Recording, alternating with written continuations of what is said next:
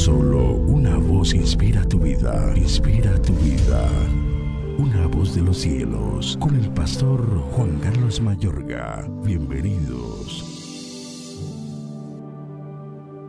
Y se levantó Ana después que hubo comido y bebido en Silo, y mientras el sacerdote Elí estaba sentado en una silla junto a un pilar del templo de Jehová, ella con amargura de alma oró a Jehová y lloró abundantemente.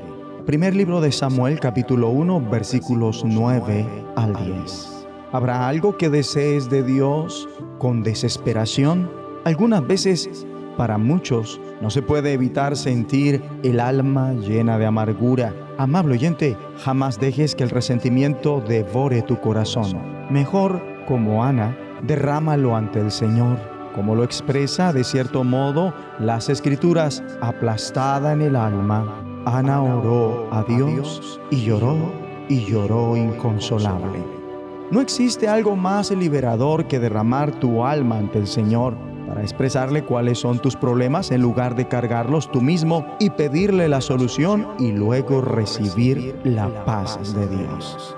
El descanso de la angustia de Ana llega mucho antes de que realmente vea la respuesta a su oración. Y si lees todo el capítulo 1 del primer libro de Samuel, verás un retrato hermoso de una oración franca desde la profundidad del alma. Como Ana estuvo orando largo rato ante el Señor, Elí se fijó en su boca, sus labios se movían, pero debido a que Ana oraba en voz baja, no se podía oír su voz. Elí creyó que estaba borracha, pero ella contesta, no, mi señor, soy solo una mujer angustiada que ha venido a desahogarse delante del Señor. He pasado este tiempo orando debido a mi angustia y aflicción.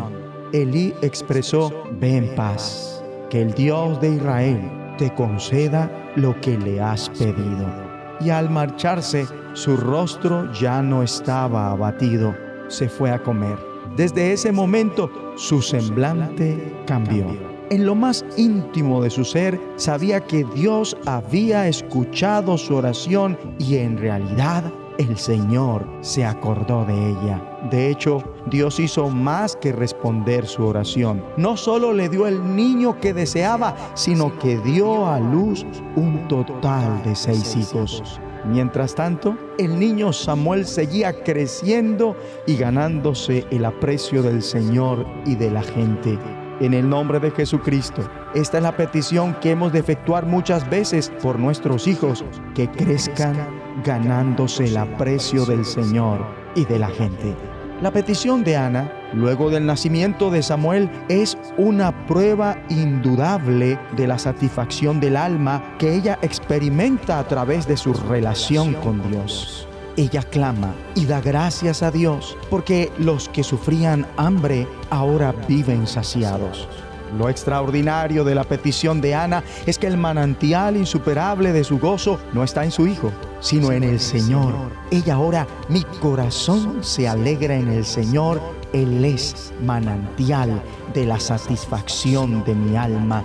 Dice ella también, estoy caminando en el aire, Dios trae la vida él reaviva las vidas quemadas con nueva esperanza, restaurando la dignidad y el respeto a sus vidas. Ora conmigo. Padre bueno, gracias por las asombrosas respuestas que das a la oración cuando derramo mi alma a ti. Gracias porque en ocasiones concedes mis oraciones de una forma sobresaliente. Gracias porque sin interesar si recibo o no lo que pido en especial, me prometes tu paz. En el nombre de Jesucristo. Amén. Una voz de los cielos, escúchanos, será de bendición para tu vida. bendición para tu vida.